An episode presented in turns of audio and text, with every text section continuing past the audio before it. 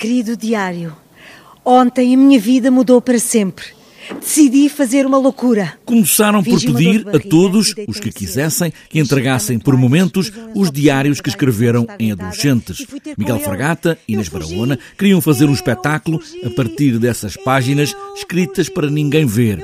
Desabafos, confissões, adolescentes em carne viva, ali a amar e odiar, a soluçar ou a ter as primeiras experiências. Esta é a canção da primeira vez que eu fugi de casa. Vai!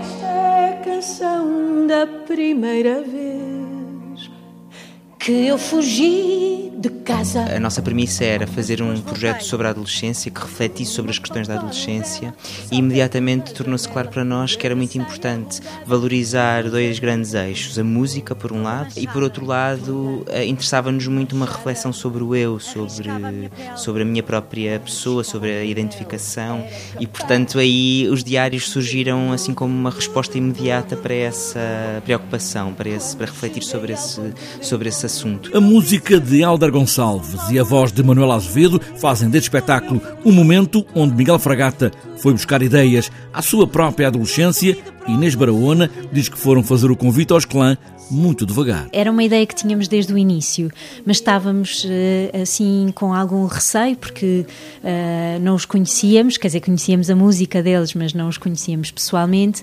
Conhecíamos a música deles até muito bem uh, e uma das razões tem a ver com a minha própria adolescência, porque eu enquanto adolescente ouvi muito os clã e portanto daí também fazia um sentido especial que pudessem ser eles a fazer este, este projeto connosco. Juntar todas as páginas dos diários que foram recebendo e fazer disso um espetáculo, uma narrativa, foi uma árdua tarefa, uma verdadeira montanha russa. Foi o grande desafio, verdadeiramente, porque aquilo que tínhamos eram diários, uh, aquilo que queríamos trazer para palco era essa escrita de diário.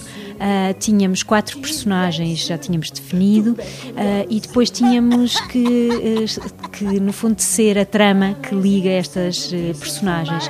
Que patetice! Para, para, para, para, para, para, para!